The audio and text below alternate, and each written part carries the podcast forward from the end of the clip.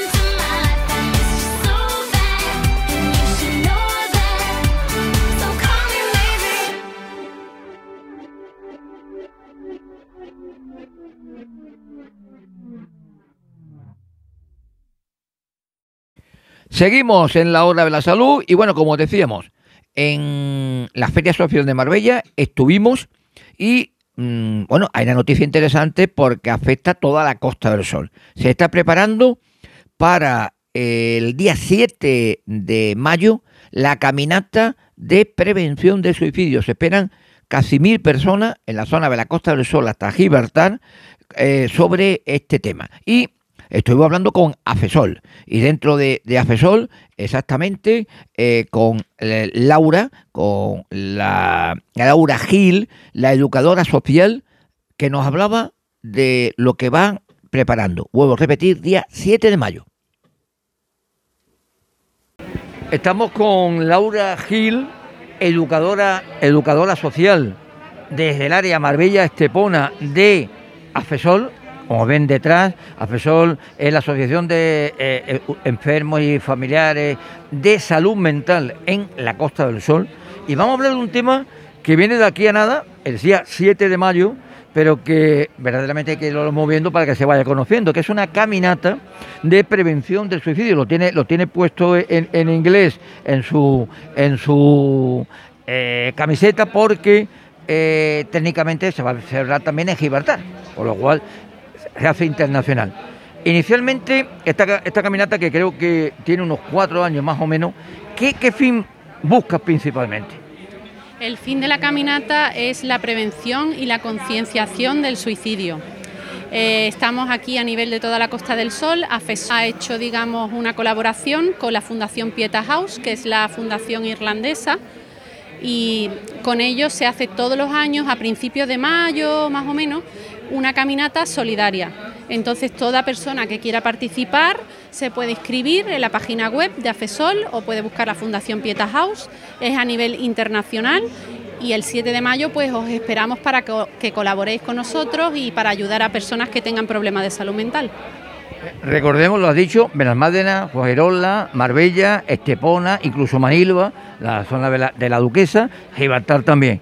Eh, pero la gran caminata, como bien eh, me definías, es en Estepona, ¿no? Sí, la gran caminata se realiza en Estepona, el punto de encuentro es en Carrefour de Estepona y allí se concentran una gran cantidad de personas. Este año vamos a intentar, que por ahora estamos ya viendo la luz, con la pandemia se paralizó un poco, se hicieron caminatas, pero a título personal, muy pequeñitas, a lo mejor una concentración de 10, 15 personas, pero este año queremos retomar de nuevo la gran caminata con la máxima afluencia posible. Ahora que ya nos está dando un respiro la pandemia, pues queremos volver a empezar de nuevo, a retomar y sobre todo ayudar. Hay iniciativas muy bonitas entonces y muy solidarias y queremos que nos apoyen y que nos ayuden. Se, estima como mínimo que unas mil personas puede, pueden llegar, ¿no? Sí, en años anteriores ha habido una gran afluencia de público y entonces esperamos que este año ya pase un poco el miedo del virus y poder retomar para que sea la gran caminata como en años anteriores. Lamentablemente del suicidio se habla poco, se habla poco por muchas cuestiones en los medios de comunicación, pero realmente existe. Hay casos, datos, que ahora creo incluso, tú me lo puedes eh, corroborar, que con el tema de la pandemia eh, ha aumentado, ¿no? Desde luego que sí, ahora con el problema de la pandemia hay casos pues de personas que no han podido con esto y les ha superado el tema y además eh, hay problemas de salud mental que han estado ahí un poco como se llevan en familia. Y esto de la pandemia ha agudizado pues el que salga a la luz todo este tipo de problemas y además mm, normalmente pues las personas acuden a, a salud mental y nos la derivan a nosotros. Eh, nosotros estamos haciendo campaña en los institutos para esa prevención porque hemos visto que en adolescentes el problema se está agravando escandalosamente y en los institutos hacemos de no bloquees tu salud mental y les explicamos a los chicos cómo pueden aparecer este tipo de señales en las que se pueden dar cuenta que están sufriendo un problema. Mm, cuando el problema sigue y sigue, se cronifica, es cuando ya puede llegar a ser algo grave. Entonces debemos de realizar estas campañas informativas porque el suicidio está superando, según el Instituto Nacional de Estadística, está superando incluso los accidentes de tráfico. Ante los accidentes de tráfico se han visto muchas campañas, pero ante el suicidio hay muy poca información. Entonces nosotros estamos aquí para ofrecer todo tipo de información acerca de esto. Me surge una duda. Cuando se habla, habláis con los adultos, se sabe cuál es la reacción, pero cuando habláis con mm, adolescentes, ¿cómo reaccionan? Pues los adolescentes depende, porque las charlas se hacen en los institutos, siempre va una psicóloga, que es la que tiene preparada las charlas, y los niños pues son imprevisibles, hacen preguntas a veces un poco que, no saben, ¿no? es el desconocimiento, un poco la ignorancia, pero para eso se realizan las charlas, para que ellos estén informados, para que se cuiden, para que sepa que las redes sociales pueden llegar a provocarte una enfermedad de salud mental, el consumo de psicotrópicos, que está muy de moda ahora, ah, yo me fumo algo y no pasa nada, eh, no te pasa nada, pero quizás si se cronifica en el tiempo el tema y no sabemos la carga genética de predisposición a sufrir una enfermedad mental. Normalmente la gente que está ingresada en la unidad de agudos, cuando se le hacen pruebas, dan positivo en este tipo de consumo. Entonces hay que tener cuidado, los chicos hasta los 21 años no están formados y puede acarrearle un problema de salud mental que a lo mejor si no consume no se desencadena se tienen que cuidar, estar prevenidos, estar informados y siempre pues esa información se lleva a los centros educativos que es de donde debe salir para que estén tanto padres como alumnos informados. Este programa tiene bastantes seguidores a nivel andaluz también, pero en la Costa del Sol especialmente. Entonces hay que preguntarle a Laura por una cosa muy muy local, pero que importante. Ya eh, en este caso, Afesol, hay en Estepona un, centro abierto de, de atención. Explícanos dónde y qué es lo que hacéis. Pues bien, el centro ha cedido las instalaciones del Ayuntamiento de Estepona. Es un lugar maravilloso porque tiene mucha luz, es un recinto donde se van a hacer muchas actividades. Es grande, es amplio, está preparado. Además, estamos muy conectados con el Servicio Andaluz de Salud que nos derivan a los pacientes y tenemos esa colaboración estrecha porque se necesita. Además, allí se van a hacer distintas actividades desde pádel, tenis, también incluso aquí en Marbella tenemos golf tenemos muchas actividades al aire libre que les viene muy bien y también como tenemos un espacio de jardín y huerto, queremos también promocionar un poco la vida sana, que cultiven también sus mm, vegetales y puedan pues estar al aire libre que también les viene bien porque hay personas que están en, en sus casas, no les apetece salir, entran en una tristeza y en una dinámica de aislamiento que ahora mismo pues les podemos proporcionar una salida a todo ese problema que tienen. Lo ha dicho, lo ha dicho Laura, el día 7 de mayo, desde Benalmádena hasta Gibraltar, todo que son los grandes municipios que tenemos en la costa del sur del campo de Gibraltar, está la caminata, caminata de prevención de suicidio. Esperemos que vaya cuanta más gente mejor, porque hay que, hay que hacer visible este, este problema. Laura Gil, muchísimas gracias por atendernos. ¿eh? Gracias a vosotros y os esperamos el 7 de mayo, que colaboréis y que nos ayudéis con este problema que está saliendo ahora a la luz, pero que lleva ya muchos años y que se está visibilizando y queremos normalizar porque cada vez hay más famosos que salen a la palestra diciendo que padecen, que no es nada malo, hay que normalizar y hay que intentar evitar, porque si se coge a tiempo siempre es más fácil que se pueda encontrar soluciones. Gracias. ¿eh? Gracias a vosotros. Seguimos en la hora de la salud y ahora vamos a hablar de Parkinson. Día 11 de abril es el Día Mundial del Parkinson y hay que recordar que mm, es uno de los detalles más importantes que los síntomas cognitivos y conductuales pueden resultar más incapacitantes que los temblores, que lamentablemente donde más se visualiza esta patología. Eh, cada año unas 10.000 personas son diagnosticadas de esta enfermedad que recordemos es el trastorno neurodegenerativo motor más frecuente en la población. Una cifra que según la SEN, Sociedad Española de Neurología, va a crecer en los próximos años y llegará a duplicar el número de enfermos que actualmente se sitúa en España solo entre 120.000 y 150.000. 120.000 y 150.000 diagnosticados. Por eso conocer sus claves para poder mejorar la calidad de vida de los pacientes es un reto para la comunidad científica. Una de ellas, aunque la mayoría asociamos Parkinson a temblor, es no se da en todos los pacientes y porque realmente el temblor no es la única eh, circunstancia de la enfermedad. Eh, por ejemplo, dicen especialistas que mm, la enfermedad de Parkinson se acompaña de multitud de síntomas no motores que de hecho pueden resultar más incapacitantes que el propio temblor. Hacemos un pequeño parón musical y seguimos.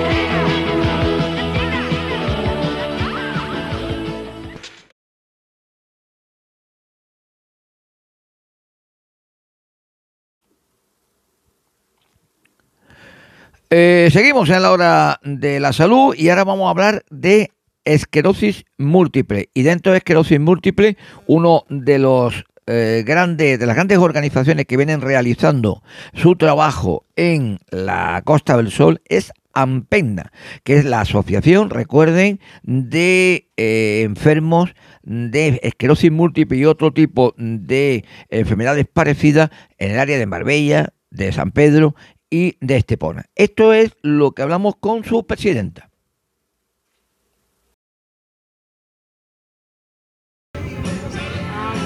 Bueno, de, de hay, ya sabemos muchas cosas en, en la Costa del Sol.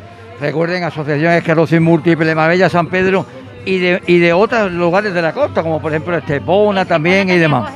También, la presidenta eh, Úrsula Herbaz. Eh, bueno, mmm, para los que lo desconozcan, esclerosis múltiple. Mm, una problemática bastante grande, ¿eh? Mucha, muy grande, muy grande, porque a fecha de hoy todavía tenemos gente que no la conoce, no la conoce, pero es una enfermedad que afecta muchísimo, es del sistema nervioso central, es autoinmune, en fin, no hay todavía un tratamiento que cure, sí que es verdad que hay muchos ensayos clínicos, muchos tratamientos nuevos y hace que frene mucho la enfermedad, pero curativo todavía no. Pero bueno, gracias a Dios ya te digo, se está evolucionando bastante con los ensayos y con los eh, con las investigaciones también, sí, sí, sí. Y ahora mismo, pues ya te digo, es que estamos hoy en la Feria Social por dar un poco de visibilidad a los jóvenes, que es la intención nuestra. Porque recuerdo las múltiples entrevistas que hemos hecho a lo largo de todos estos años, que curiosamente en jóvenes se estaban produciendo una, vamos a llamar, eh, un, incremento notable, ¿no? Es que suele, a ver, tuyo, yo que llevo 21 años con la enfermedad, se suele, desde, vamos, desde hace muchos años, se diagnostican más en jóvenes que en personas más mayores. Está entre los 19 y 20 años, pues hasta los 45 hay rondas, 50. Más de 50 es raro el caso que se pueda diagnosticar. Habrá casos seguramente, pero no, no se dan muchos casos. Y en eh, los jóvenes, más a eh. los hombres que a o sea, más a mujeres que a hombres. También nos llevamos la palma a las mujeres. La que es el diagnóstico precoz de la enfermedad, ¿no? Es lo más complicado, ¿no? El, eh, cuando te diagnostican, Ahora ya hoy día no es tan, tan complicado, sí que hasta hace pocos años era complicado, porque claro, como no, hagas una resonancia de cráneo y no hagas una punción lumbar, mm, se marean mucho algunos médicos, pero ya te digo que de unos años para acá parece ser que ya lo ven antes, es más rápido saber que hay una esclerosis. Con el primer síntoma, mm, yo creo que ya lo ven. Yo, recuerdo que siempre cuando, cuando hablábamos de, de Ampena con la nuestra amiga, la psicóloga, tantos años, Andrea, Andrea Canabe, tantos años en el cargo.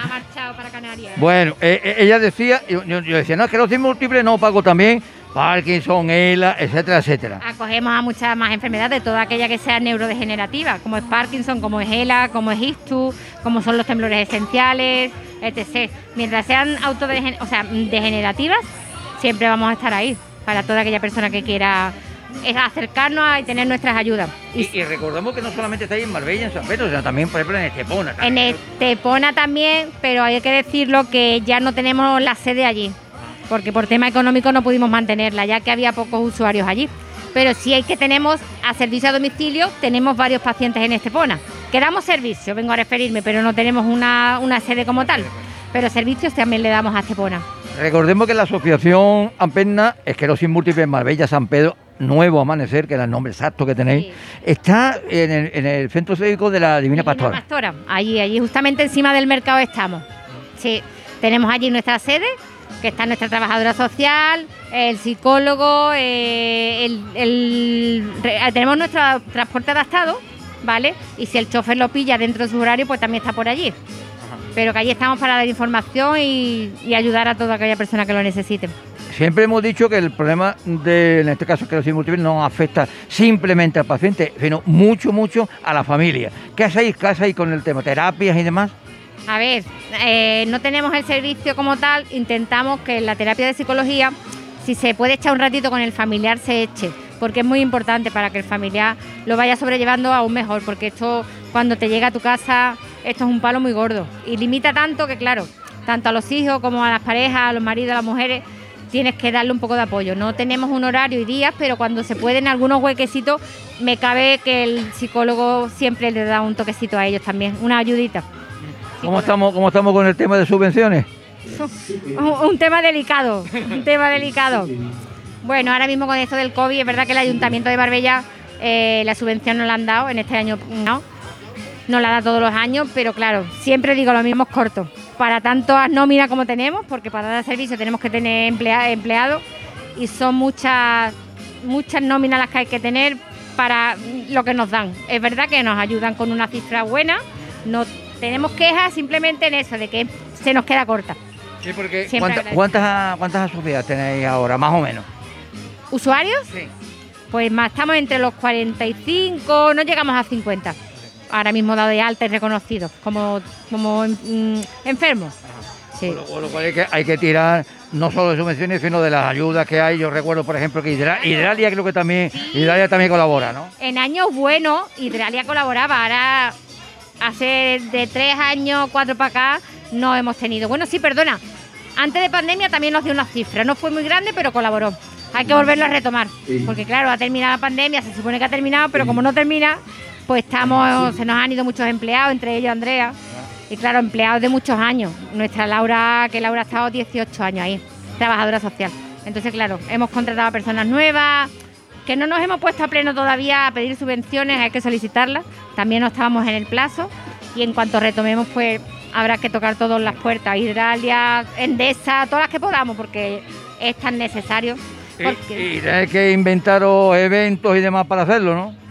Ahí está, tuvimos que anular una carrera muy buena que teníamos. Sí, sí recuerdo porque ya llegó la pandemia, no se pudo hacer. Se hizo una eh, que fue caminata solidaria, pero a través de online, no, no hubo más. Se recogió un dinerito, pero mucho no se, no se pudo. Entonces hay que retomar cositas de esa porque se mueve todo. Lo que pasa que lo que te vuelvo a decir, el ayuntamiento, como hay tantas asociaciones, cada vez que movemos un zapato sale una asociación.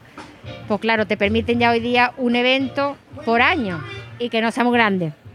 Entonces también dependemos de eso, de que nos lo permitan. Bueno, pues Úrsula Albar, recordemos, presidenta, ¿de cuánto tiempo lleva ya de presidenta? Año y medio, ¿no? Año y medio, ¿no? Por ahí anda, a mí se me van ya las fechas. El, año peorcito, ¿no? Además, de verdad, de los peores, porque yo llevo, yo siempre he estado en junta directiva, yo siempre he tenido el cargo de tesorera, he tenido el cargo de vocal y llevo la asociación desde 20 años. Pero como este año, ninguno. Y la carga de la, de la presidenta, yo pensaba que no era tanto, pero es una carga, ¿eh? Es una responsabilidad. En fin, entre todos hacemos, vamos haciendo cositas entre todos. Pues lo dicho, presidenta de la Asociación Esclerosis Múltiple Marbella, San Pedro, Nuevo Amanecer, Ampenna. Muchísimas gracias por atendernos, sabéis, cualquier cosa que necesitéis, os echamos la mano. ¿eh? Muchísimas gracias, siempre a ustedes, a ustedes que siempre estáis ahí. Venga, gracias. Enfocamos ya la parte final del programa y mm, recuerden, tema de coronavirus, las previsiones, la prevención. Eh, todavía el tema de la Junta de Andalucía sigue manteniendo la recomendación de utilizar las mascarillas en interiores y como siempre, a guardar más todavía especialmente si viene la, Semana Santa, las distancias, evitar en lo posible eh, zonas de muchas acumulaciones, va a ser complicado, pero bueno, es uno de, los de los objetivos. Y ya, para terminar, una última entrevista, eh, pues, pues exactamente lo hicimos también en la Feria Social eh, de Marbella Costa del Sol, estuvimos hablando en este caso de fibromialgia con Teresa Barroso, que es la presidenta de AFISAN, la Asociación de Fibromialgia de San Pedro Alcántara. Bueno, eh, el tema de fibromialgia es un, es un problema que lamentablemente está aumentando con el paso de, los años. Y una de las asociaciones que más está trabajando, no de ahora, desde hace mucho tiempo, eh, en la Costa del Sol, eh, para intentar erradicar y ayudar no solo pacientes, sino familiares a FISAN, que recordemos es la Asociación de Fibromialgia de San Pedro de Alcántara, pero que tiene también una, un movimiento por otros puntos de la Costa del Sol. Su presidenta, Teresa Barroso, por cierto, Teresa, ¿cuántos años lleva ya en el cargo? Pues creo que son 10 mm, y algo, creo, que llevo. Y, nada, mm, siempre que hacemos cada cuatro años a renovar la Junta y si quiere alguien entrar de presidenta, pues, pues la verdad que como eso conlleva mucho trabajo y como siempre estamos malitas, pues todo el mundo dice, ay, yo no puedo, yo me siento mal. Eh, yo no, yo no, yo, no puedo. Total, siempre ponen achaque y aquí estoy yo luchando con, con todas las cosas, con lo bueno y con lo malo. Bueno, recordemos que Afisán, ¿cuánto, ¿cuántas sociedades tenéis eh, en estos momentos, más o menos? Eh? eh ¿Cuántas socias? Pues eh, le puedo decir que 50 socias. Tenemos activas. Vamos, que pueden pasarse por allí y, se lo puedo mostrar con libros. Mm, en, palabras, en pocas palabras, ¿cómo podemos definir la fibromialgia? Pues la fibromialgia es una enfermedad muscular de articulaciones con mucho cansancio, mm, pérdida de sueño, colon irrité y que cuando estamos con crisis que nos da muy frecuente eh, tenemos una impotencia porque no podemos hacer lo que queremos, llegamos a coger estas depresiones que, que nos dejan también muy mal porque no, tenemos un tratamiento específico para nosotros, para fibromialgia. Solamente los médicos de cabecera te mandan relajante muscular, te mandan antiinflamatorios y te mandan pastillas para dormir, cosas que te relaje, pero no tenemos eh, yo no sé si es que a este gobierno, como habemos tantísimas, eh, que hay también hombres, eh, hay menos, pero tenemos también varios hombres y jóvenes, y tenemos socias jóvenes también. Pero yo no sé si a este, al gobierno no le interesa mm, que las personas que trabajan, yo ya estoy mayor, pero hay mucha gente joven que trabajan para que puedan coger su baja y pueden tener una paga y cosas como estas. Yo no sé si es que no le interesa saber nada de nosotras porque somos muchas y sería muy caro para el gobierno pagarnos a toda una, ayuda, una... ¿cómo, ¿Cómo le diría yo? Que no me sale la palabra. Eh, una, paga, ya está.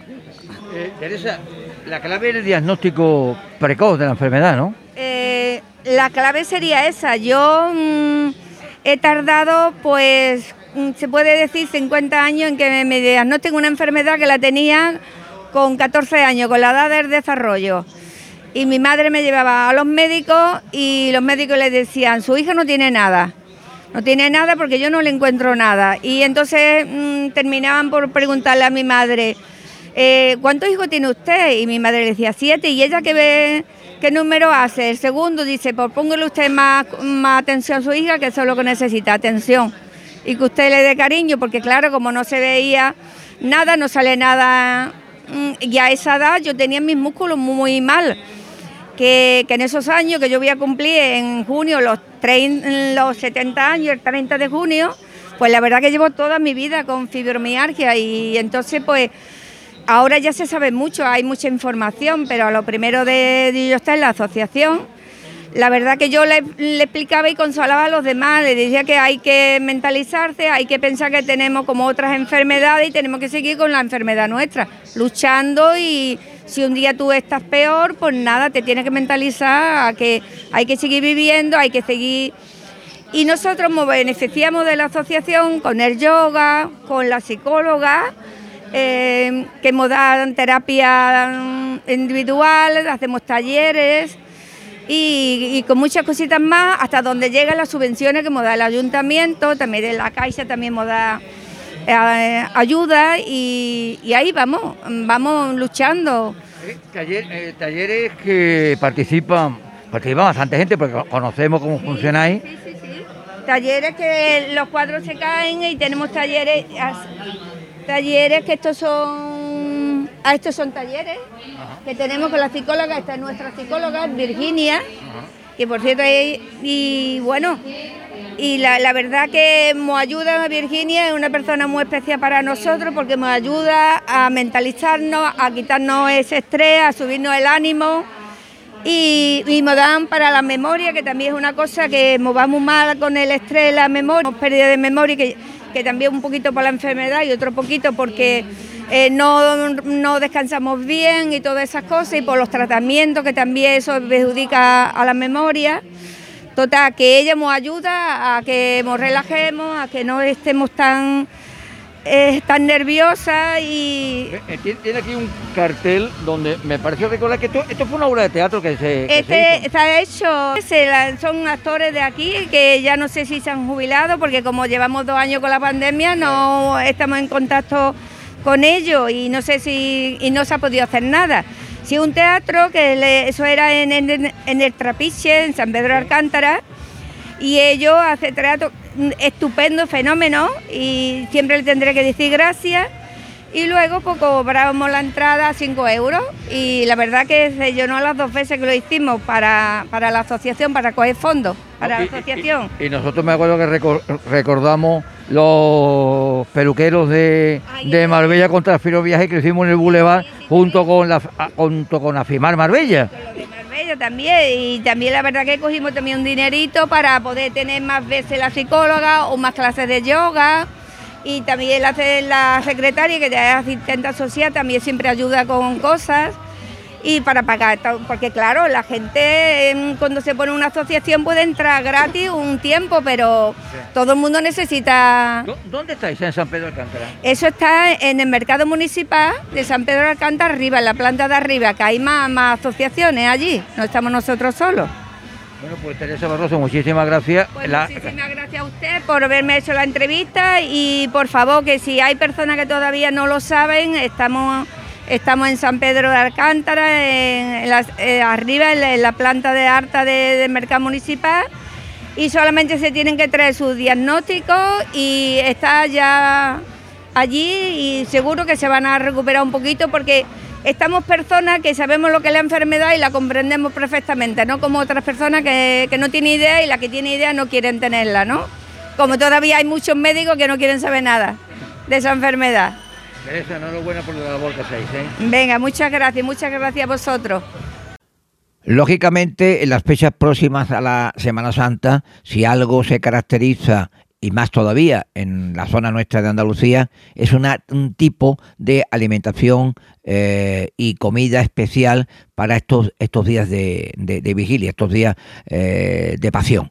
Y como siempre, lógicamente, nuestra, no solamente la coordinadora, es nuestra especialista en tema de alimentación en Magacedo, pues no va a hablar. Es más, eh, Semana Santa y, y comida viene, viene todo unido, ¿no? Que si viene todo unido, vamos, eso está más clarísimo, que no se pierdan las torrijas. Pero vamos, que ya como me fui a una de las pastelerías y me dice, uh, si la torrija ya la tenemos hasta semanas antes. Y yo, oh, que no, por favor, que la torrija sea una semana antes de la Semana Santa, da más ilusión que ver la torrija casi un mes. Nosotros hemos visto, y no solamente en la zona de la Costa del Sol, también lo he visto en la zona de, Soto Grande, torrija o mm, parecido torrija eh, un par de semanitas, 10, 12 días antes de lo que es, por ejemplo, el Domingo de Ramos. ¿eh? Exacto, y yo como digo, las torrijas que sean clásicas, no esto de brioche, que si no sé qué, no, no, nuestra clásica torrija rica y sabrosa que está hecha con vino, con miel, un buen pan que lleva ya sentadito así y que es especialmente para la torrija. No cualquier pan sirve para la torrija, ¿lo sabía Francisco? No, no, no, no, no por eso digo. A ver, pero la clave siempre ha sido eh, en este tema de, de vigilia, el tema de la semana de pasión es, el potaje, ¿no? El potaje, ¿no? Hombre, el potaje de la vigilia es que no debe faltar. El potaje de vigilia es uno de los platos principales eh, que se preparan en el mes de abril, en la Semana Santa. Y de hecho consta que muchas familias en este año han hecho más torrijas que nunca, pero también han hecho muchos potajes. Se está olvidando, ¿eh? Que lo sepa, se está olvidando hacer potaje de eh, eh, ¿qué, productos fundamentales o qué, cómo, cómo, lo, cómo lo preparamos? Bueno, lo primero, la característica de todo ello es que es la ausencia de la carne que es lo principal que tiene la potaje de vigilia. No lleva absolutamente ningún producto de carne, ni de ni chorizo, ni nuestra rica morcilla, ni panceta, nanay, nanay. Lleva solamente, por ejemplo, puerro, tomate, vamos a dar la receta, por ejemplo, podemos hacer unos ingredientes de seis personas, el puerro, un puerro, dos tomates, cebolla, una cebolla, pimiento verde italiano uno, bacalao, que es lo principal, el pescado si está permitido en la vigilia. Por eso llevamos el bacalao.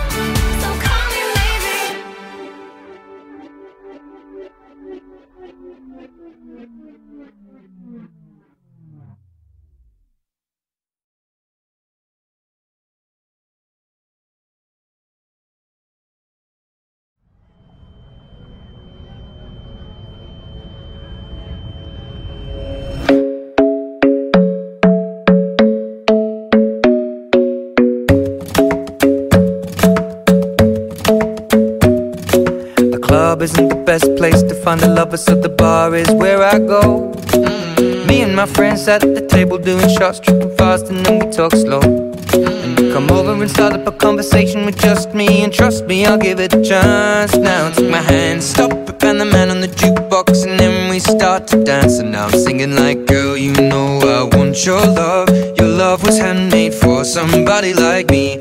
Come on now, follow my lead. I may be crazy, don't mind me. Say, boy, let's not body on me. Come on now, follow my lead. Come, on now, follow my lead. mm I'm in love with the shape of you. We push and pull like a magnet do. Although my heart is falling too. I'm in love with your body. And Last night you were in my room. And now my bed sheets smell like you. Every day discovering something brand new. Well, I'm in love with your body. Oh, I, body. Oh, oh, oh, oh, I. Well, I'm in love with your body. I'm in love with your body. Every day discovering something brand new. I'm in love with the shape of you. We came, we let the story begin. We're going out on our first date.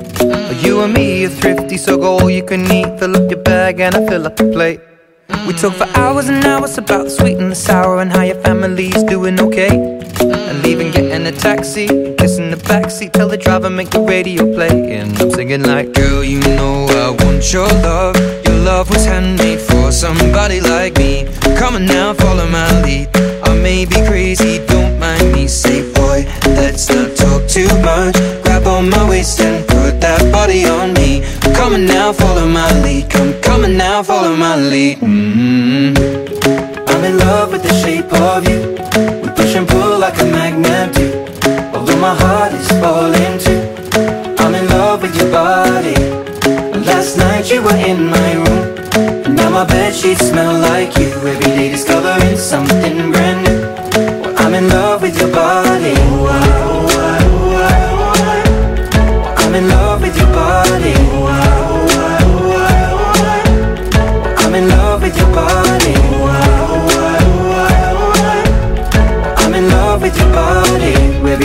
discovered something brand new. I'm in love with the shape of you. Come on, be my baby, come on. Come on, be my baby, come on. Come on, be my baby, come on. Come on, be my baby, come on. Come on, be my baby, come on. Come on, be my baby, come on. Come on, be my baby, come on. Come on, be my baby, come on. I'm in love with the shape of you. We push and pull like a magnet wanna But what my heart is falling to I'm in love with your body.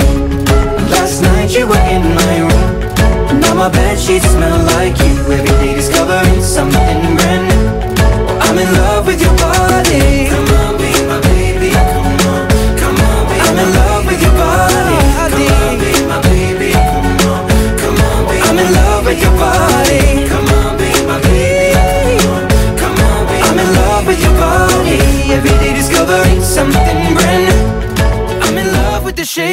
you.